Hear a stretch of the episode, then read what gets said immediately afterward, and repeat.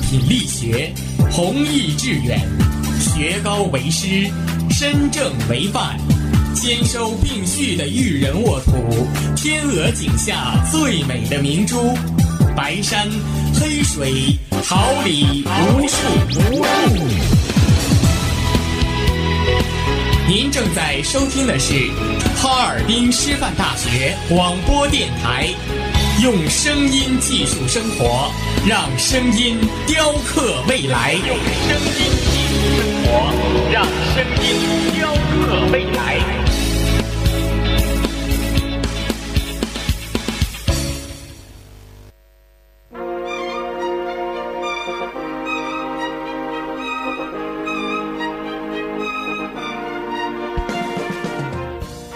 春华秋实，桃李不言。炫动之声，无限精彩。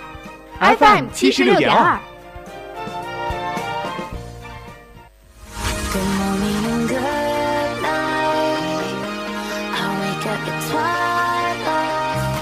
让电波在空中回响，让声音重塑梦想。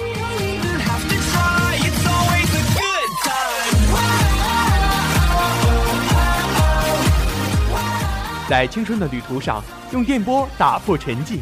在年少的岁月里，让声音尘封迷茫。我的快乐源泉，我的青春宣言。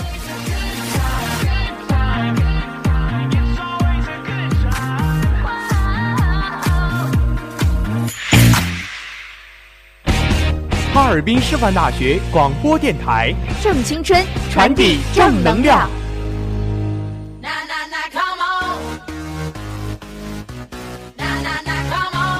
哈尔滨师范大学广播台正式改版。这里有最及时的资讯新闻，最先锋的音乐风潮，最动人的情感话语，最风靡的校园动态。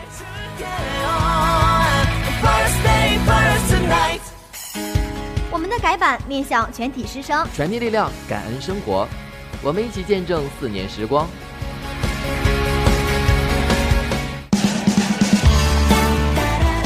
支持是我们努力向前的动力，您的收听是对我们最好的鼓励。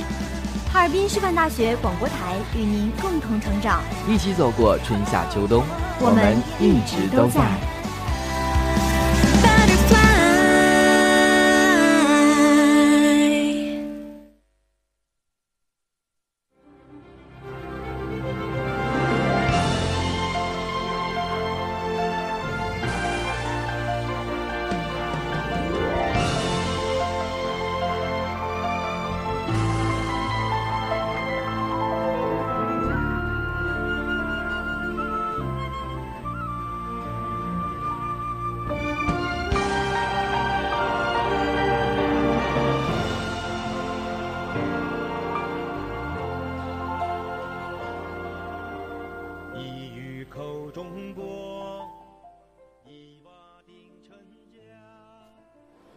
党政时讯，等待成熟的神韵；红色旋律回荡着爱的足音，风云记忆幻化成浓浓的思绪，党史博览凝结成一幅永恒的图景。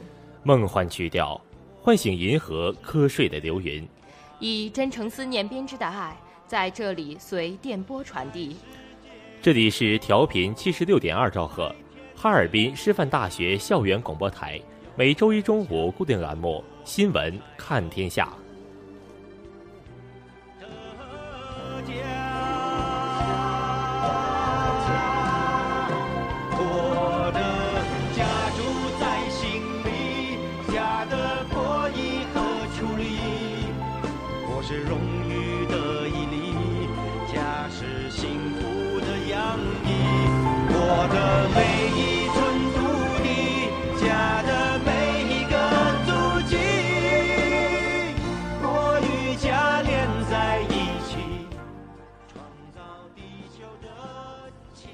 听众朋友们，大家中午好，今天是二零一三年十一月四号，星期一，农历十月初二，欢迎大家的准时相约。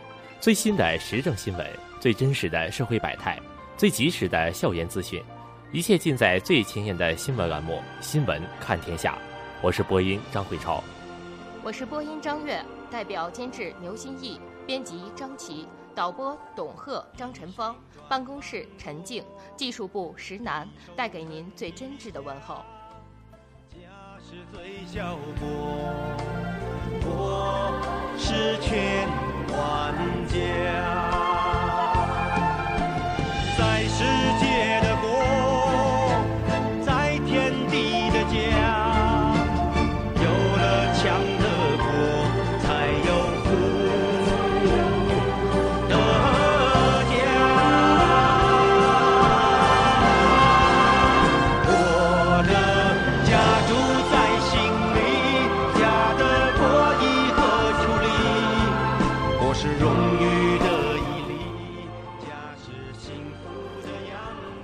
聚焦党政风云，捕捉热点时讯，用心聆听师大人物，了解最新校园动态。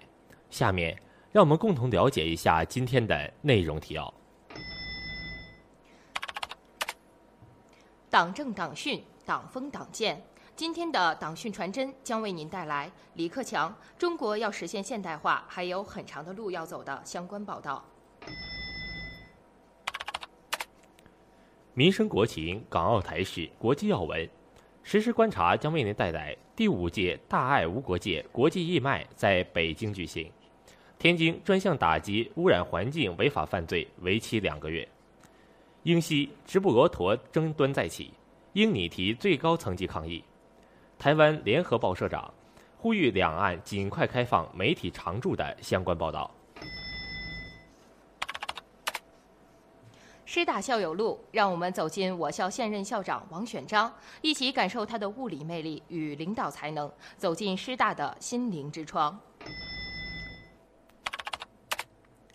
关注师大新闻，获取校园最新资讯，敬请锁定我们的校园实时动态。我们今天将为大家带来我校学生在全国师范生技能大赛中再创佳绩。我校召开党委常委班子专题学习会，研究部署领导班子民主生活会工作。我校召开党的群众路线教育实践活动，学校党委常委班子对照检查材料通报会。我校学生在二零一三 X1 为中国大学生 GIS 软件开发竞赛中再创佳绩。新加坡国立大学代表访问我校，我校召开党的群众路线教育实践活动工作推进会的相关报道。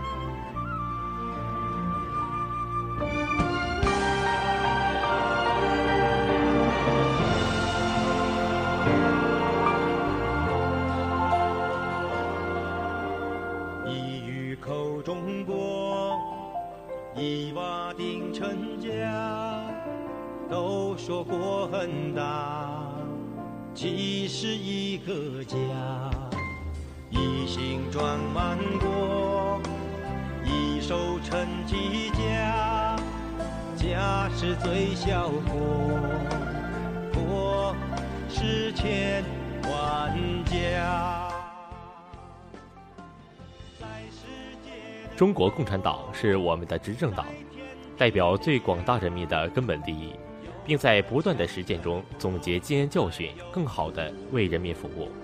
下面，让我们共同走进我们的第一个板块——党训传真。我的家住在心里，家的国义何处立？国是荣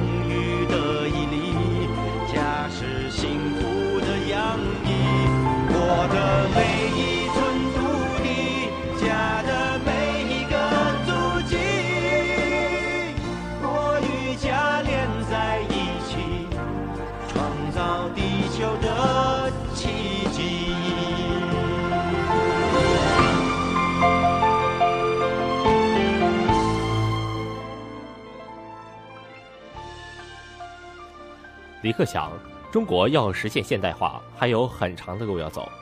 近日，中国国务院总理李克强在人民大会堂会见美国知名华人组织百人会访华团代表，并同他们进行座谈交流。李克强欢迎百人会代表团访华，表示愿意听取大家对中美关系加强两国交流与合作的建议。百人会会长吴建民介绍了该会通过民意调查结果，掌握两国民众相互认知情况。进而做美国国会、新闻媒媒体等方面工作，推动美教师、记者等访华，增进美政府和社会各界对华了解的做法。美国 GM 公司总裁王文祥、杨氏顾问公司总裁杨雪兰、亚洲公司治理协会主席杨曹文美等，分别就完善城市设施基础、如何看待中美在亚洲共处、促进两国文化交流等议题谈了看法。李克强对他们提出的问题一一做了回应。李克强称赞百人会利用自身专长为推动中美关系健康发展所做努力。他说：“你们所做许多工作都是打基础的工作，中美交往的基础在民意，要通过推动双方人员交流，让美国各界人士了解一个真实的中国。”李克强指出，中国要实现现代化还有很长的路要走。中美关系是世界上最大的发展中国家同最大的发达国家之间的关系，稳健稳定发展对两国和世界都有利。中国十三亿人实现现代化带来的市场空间不可估量。中美经济互补性很强，完全可以实现互利共赢。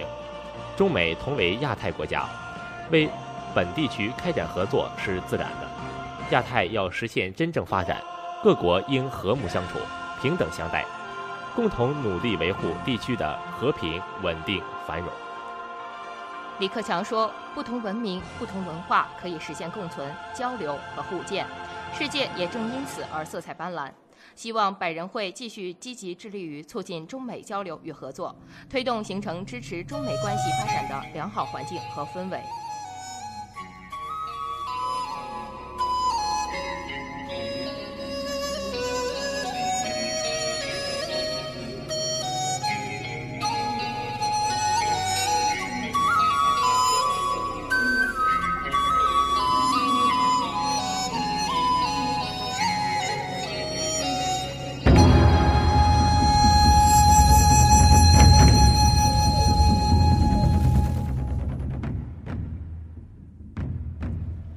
党讯传真带给您最迅捷的党讯要闻，实时观察助您了解最及时的实时动态。下面，让我们迎八面来风，查内外时事，实时观察，观察布置。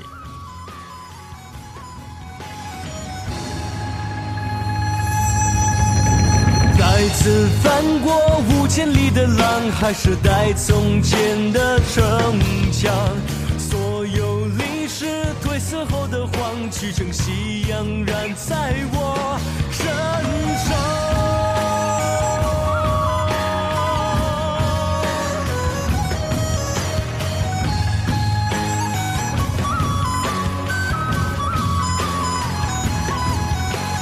来自流过五千岁的汗，还是传说中的城？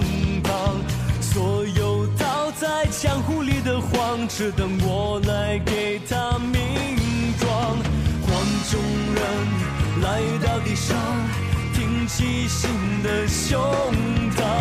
黄种人走在路上，天下知我。第五届大爱无国界国际义卖在北京举行，主题为“水生命之源”，为云南贫困山区捐建水窖的。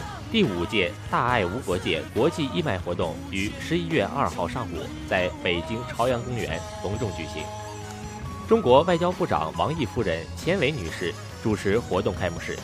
王毅、外交部扶贫工作名誉大使岳爱妹、多家驻华使馆、国际组织驻华机构代表出席开幕式。上午九时，九十三家驻华使馆和国际组织驻华机构代表，十八家国内外企业在朝阳公园礼花广场设立义卖展台，向公众展售来自世界各国的特产。这些琳琅满目的商品中，包括制作精美的手工艺品、种类丰富的日用品、介绍各国国情的书籍和各国本土风味美食。现场气氛热烈，新奇的商品吸引人眼球，游客络绎不绝。钱伟为开幕式发表致辞时说：“中国是联合国千年发展目标的积极落实者，是第一个提前实现减贫目标的发展中国家。当前，中国人民正在为实现中华民族伟大复兴的中国梦而奋斗。中国对最终战胜贫困、实现共同富裕充满信心，并将一如既往积极参与国际减贫合作。”为人类的和平发展和合作事业作出贡献。大爱无国界主题义国际义卖活动于二零零九年创立，汇集各方爱心，展现不分肤色、超越国界的大爱之情。据初步统计，本届义卖筹得善款约三百万元人民币，将用于在云南省金平县和麻栗坡县各建一个饮水项目，以解决两千四百多山区民众的饮水困难。的力量，所有散在土地里的黄，在中环将非常东方。越动荡，越勇敢，留下属于我的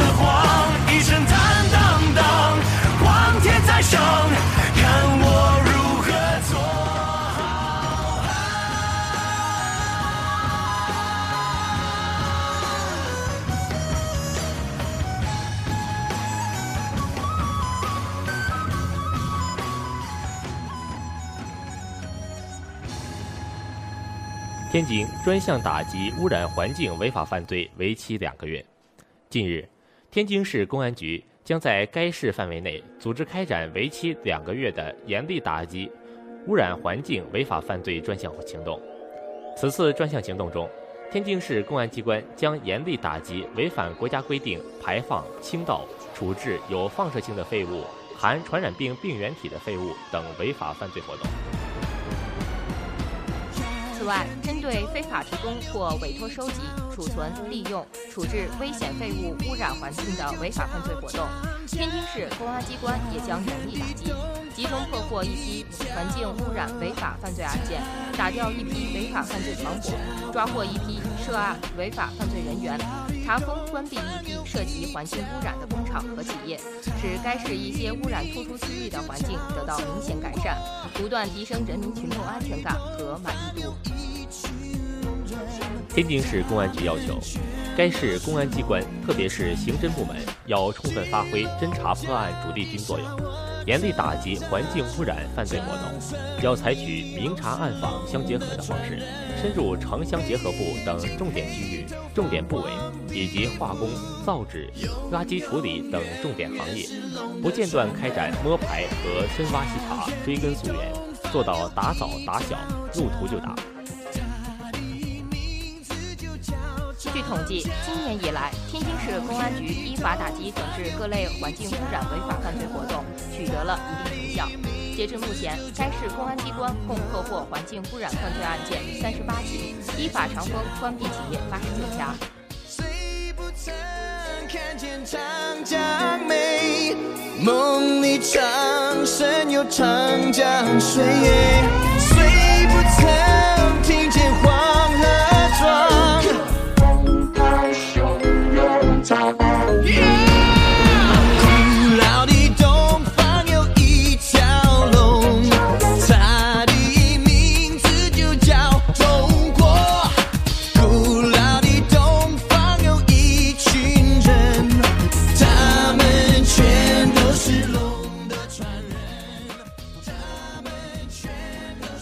直布罗陀争端再起，英拟提最高层级抗议。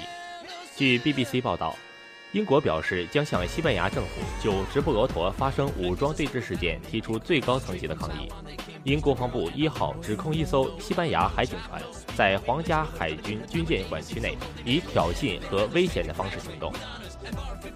报道说，虽然双方并未在事件中开火，但是英方所指的西班牙海警船与一艘直布罗陀海防警卫艇发生亲密的擦撞。事件发生在十月三十一号，当时直布罗陀海防警卫队正在当地海域为一艘皇家海军舰队燃料补给船护航。根据直布罗陀纪事报的报道，西班牙海警船突破了防卫圈，过于接近这艘皇家海军军舰。据悉，军舰曾经下令要求西班牙海警船离开，但是未受到理会，从而出现了对峙。一名英国保守党上议会议员在议会发言的时候称，事件中双方曾经枪炮相向。在求证时，英国外交部发言人的答复是是有发生事件，而皇家警海军人员则是依照恰当的行动程序反应。发言人并说，英国将向西班牙提出最高层层次的抗议。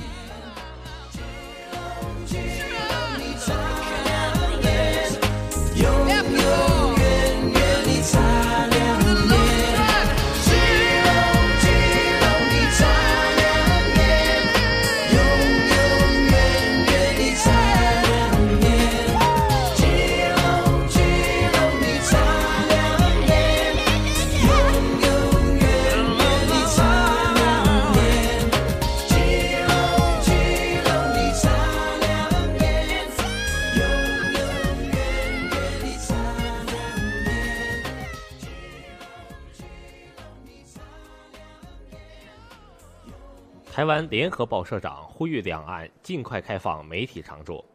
台湾联合报社长向国宁昨天表示，两岸新闻与出版已经迈上新汇流时代，两岸应认识彼此差异，发挥彼此长处，加强媒体交流合作。他期盼两岸主管部门尽快开放媒体常驻，同时开放非政治性商业广告。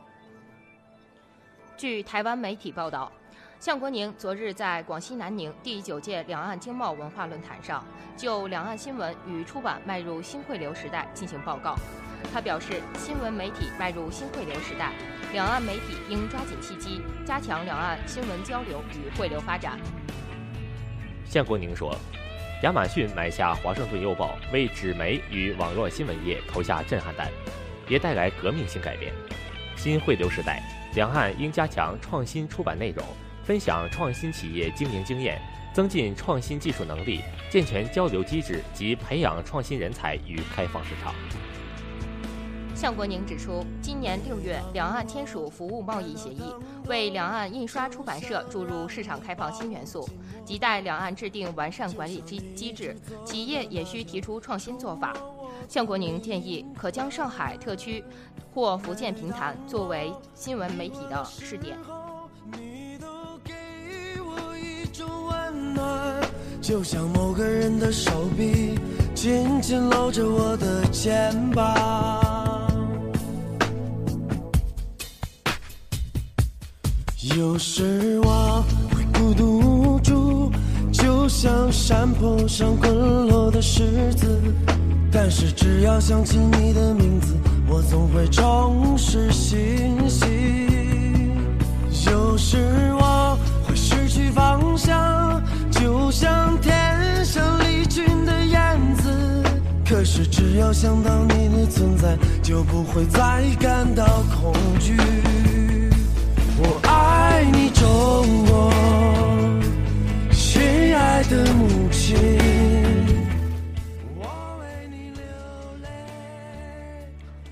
有一种手语叫眼泪，有一种沉默叫醒悟，有一种反差叫对比，有一种行为叫漠视。有一种生命叫顽强，有一种态度叫笃定，有一种精神叫师大精神，有一种朋友叫永恒。下面，让我们一起走进能够激励你我、能使你心灵洗涤的师大校友路。让我们走出阴霾，迎接阳光，站在巨人的肩膀，勇敢前行。有些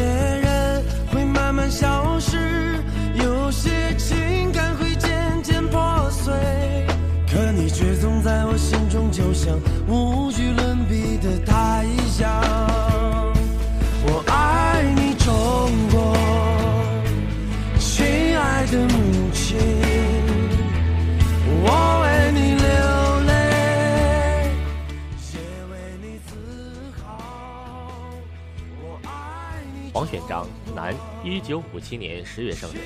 教授、博士生导师，国家级有突出贡献中青年专家，现任哈尔滨师范大学校长，省重点学科凝聚态物理学科带头人，省重点实验室先进功能材料与激发态重点实验室主任，省级科技创新团队材料物理与化学科技创新团队首席专家，半导体纳米复合材料省部共建重点实验室主任。一九八二年毕业于哈尔滨师范大学物理系，一九九五年获黑龙江省有突出贡献青年专家称号，一九九七年获黑龙江省杰出青年基金，一九九八年获黑龙获国家级有突出贡献中青年专家称号，二零零三年毕业于中科院长春长春光机与物理所，二零零九年获黑龙江省名师称号，曾任哈尔滨师范大学物理系副主任、主任。一九九七年四月任哈尔滨师范大学副校长，现为哈尔滨师范大学校长。王选章同志长期致力于科研工作，他的研究兴趣主要是磁性超晶格与多层膜的线性与非线性电磁性质研究和磁光子晶体的磁光性质等研究。主题或承担的科研项目有近十项。就近期来说，他于二零一一年一月至二零一三年十二月主持国家自然科学基金项目反铁磁体系在毫米远红外频区的磁非线性光学性质研究。王选章同志的科研获奖经历也相当丰富。一九九五年，曾凭凭借磁性超晶格及多层膜的磁学和热学性研究，获黑龙江省科技进步奖三等奖。一九九八年，获黑龙江省科技进步奖二等奖。磁性超晶格有效尺寸效应及表面激发组研究。校长王选章于二零零三年获黑龙江省科学技术奖二等奖，磁性多层谱中的磁极子、极化子和磁光性质研究。二零零九年获黑龙江省科学技术奖二等奖，人工结构体系磁光电光性质研究均为第一获奖人，同时还获得2004年教育部首届骨干教师资助计划优秀教师奖的殊荣。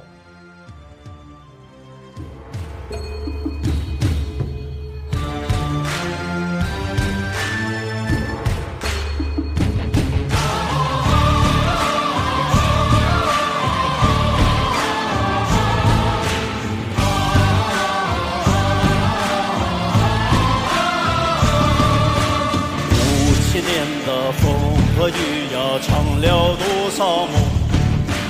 黄色的脸，黑色的眼，不变是笑容。八千里山川河岳，像是一首歌。无论你来自何方，将去向何处，一样的。青春飘动的魅力师大，丰富多彩的校园实性，生活总能给你我带来不一样的感动与惊喜。上周，我们的校园记者们穿梭在校园的各个角落，为大家带回了最新的校园动态报道。下面，让我们一起来关注师大新闻，聆听师大之音。手牵着手，不分离我，昂首向前走，让世界知道我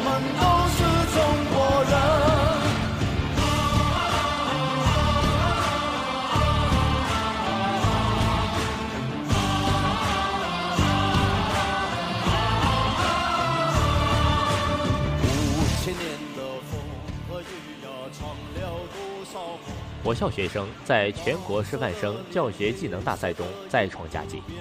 近日，由中国教育技术协会举办的第三届华文杯全国师范院校师范生教学技能大赛在山东师范大学圆满落下帷幕。本次大赛有来自全国六十一所高校的三百四十四名选手参赛。我校政法学院政治系二零一零级学生孔晓东同学，在政治组参赛的二十三所高校的一百一十四名选手中脱颖而出，一举夺得政治学科特等奖第一名，并代表我校进行教学技能展示。至此，我校学生已连续两届夺得政治学科第一名的好成绩。此外，政法学院学生石丽云、张旭、燕琴同学获得大赛一等奖，金鹏同学获得二等奖。我校学生出色的表现、熟练的教学技能、新颖的教学方法，得到了大赛评委和参赛同学们的一致好评。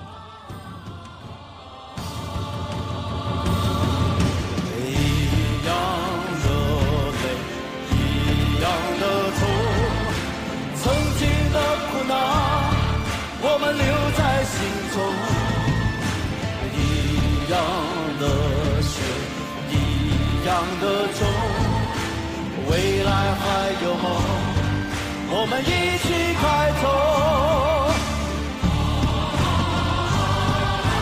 手牵着手，不分你我，昂首向前走，让世界知道我们都是中国人。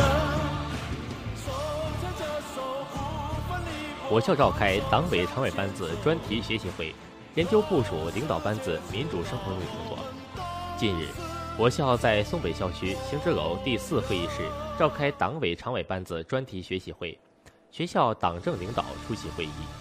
会上，学校领导观看了习近平同志指导河北省委常委班子专题民主生活会相关视频。党委书记付军龙在会上传达了在省委十一届三次全会上关于省委常委班子专题民主生活会情况的通报，及王献奎同志在省委十一届三次全会上的讲话精神，并部署了我校党委常委班子民主生活会工作。付军龙指出，党的民主生活会制度是党内政治生活的一项重要制度，是增强党性、端正党风、改进作风的一项重要措施，是推进党内民主政治建设的重要手段。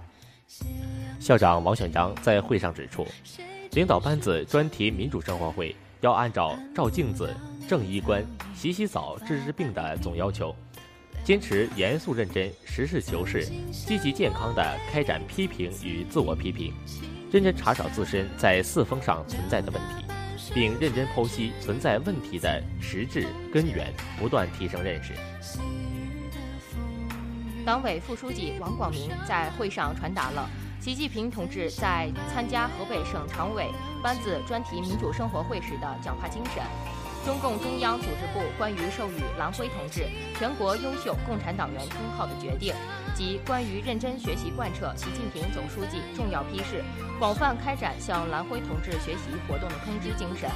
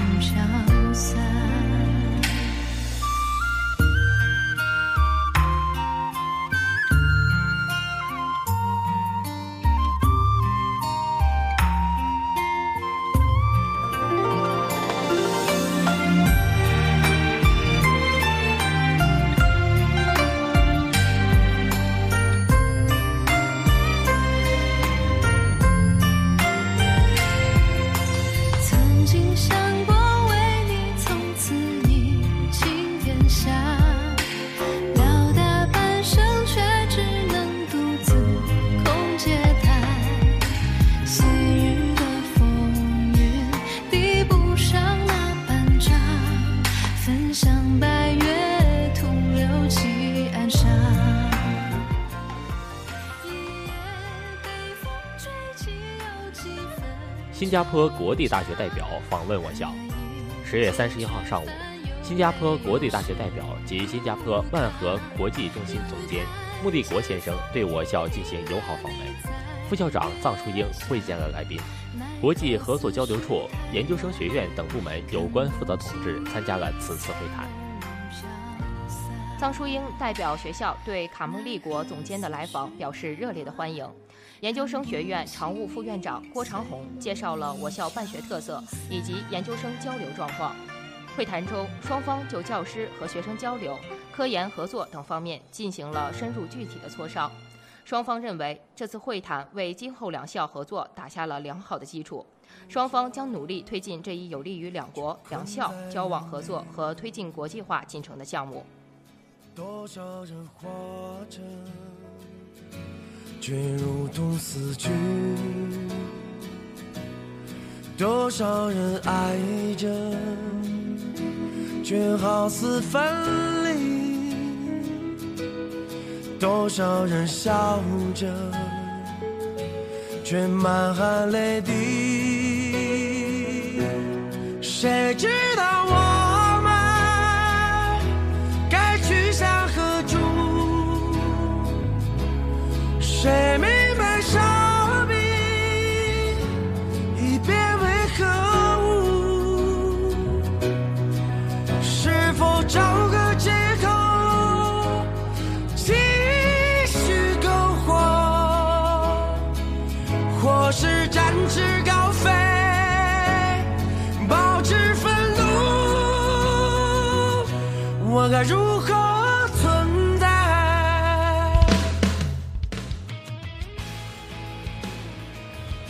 校召开党的群众路线教育实践活动工作推进会。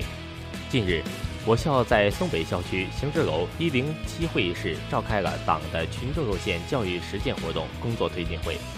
党委副书记王广明、党委常委、组织部长尹占军出席会议。学校机关各部门负责人、附属单位党政负责人参加会议。会议由尹占军主持。会上，王广明代表学校党委部署了三项工作：一是就机关各部门及附属单位召开专题民主生活会、专题组织生活会进行了工作布置，强调要充分做好会前准备，严格遵守会议程序及要求，扎实做好会后各项工作，确保高质量地开好我校中层领导班子专题民主生活会和专题组织生活会。二是要扎实做好各项整改工作，提出明确要求。他强调，根据学校征求的、经汇总整理的一百四十五条意见建议，各部门要按职责分工认定整改任务，并对现有的规章制度进行梳理评估，启动新一轮整章建制工作，对全校性重要活动进行规范管理。三是就切实转变机关工作作风提出了具体要求，要求直属直属机关及具有机关职能的附属单位和挂靠单位，要按照廉洁、勤政、务实、高效的要求，提高工作效率，增强责任意识和服务意识，推进为民务实清廉机关建设。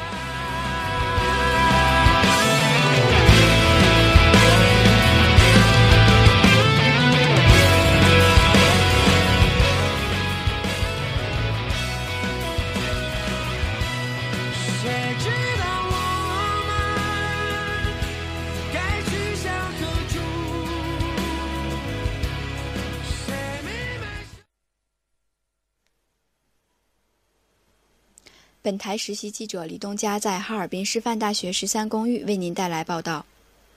下面是针对全民性大型读书活动中对我校一三年级教师教育学院的于波岩同学进行的采访。同学你好，能为我们推荐一本书吗？我想推荐一本《简爱》。你为什么想推荐这本书呢？《简爱》是19世纪英国著名女作家夏洛蒂·勃朗特的代表作，她成功地塑造了英国文学史中第一个对爱情、生活、社会以及宗教都采取了独立自主、积极进取的态度和敢于斗争、敢于争取自由平等地位的女性形象。简爱幼年父母双亡，寄人篱下，饱受欺凌，后来又进了孤儿院，受尽折磨。她贫穷矮小，貌不惊人，但他凭着一颗坚强高尚的心灵，自尊自立。他告诉我，无论经历什么，无论遇到了什么，都不要放弃自己，不要对生活失去希望，努力向上，认真生活。感谢您接受我的采访。以上内容由本台实习记者李东佳发回。多少人走着，却困在原地；多少人活着，却如同死去；多少人爱着，却好似不同的日子，同样的问候，多一点关心，多一些呵护。下面，让我们跟随新闻看天下的脚步，一同来关注本周的天气情况。星期一白天晴，二至十一摄氏度，西南风三到四级。星期二白天多云，四至十二摄氏度，西南风微风。星期三白天雨夹雪，零下四至八摄氏度，西北风三到四级。星期四白天晴转多云，零下五至四摄氏度，西风微风。星期五白天多云转晴，零下六至一摄氏度，西北风，微风。我该如何存在？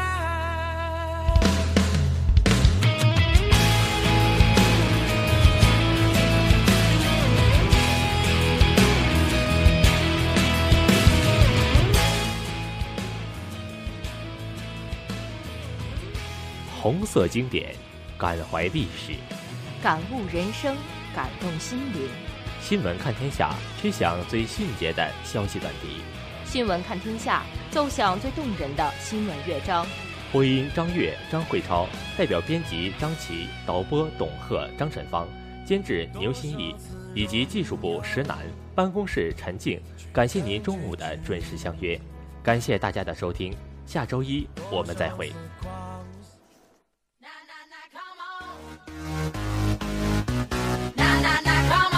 哈尔滨师范大学广播台正式改版。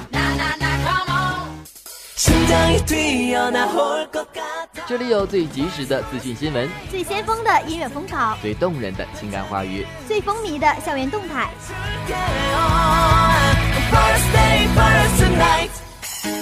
我们的改版面向全体师生，传递力量，感恩生活。我们一起见证四年时光。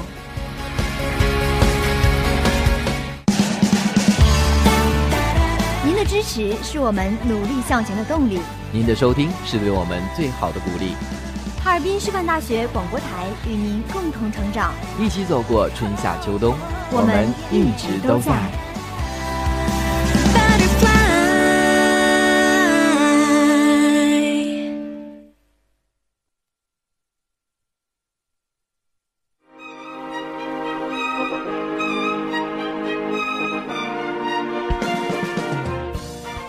春华秋实，桃李不言。炫动之声，无限精彩。FM 七十六点二。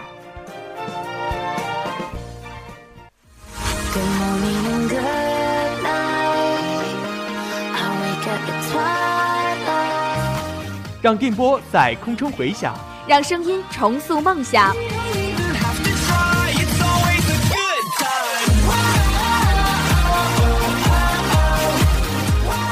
在青春的旅途上，用电波打破沉寂；在年少的岁月里，让声音尘封迷茫。我的快乐源泉，我的青春宣言。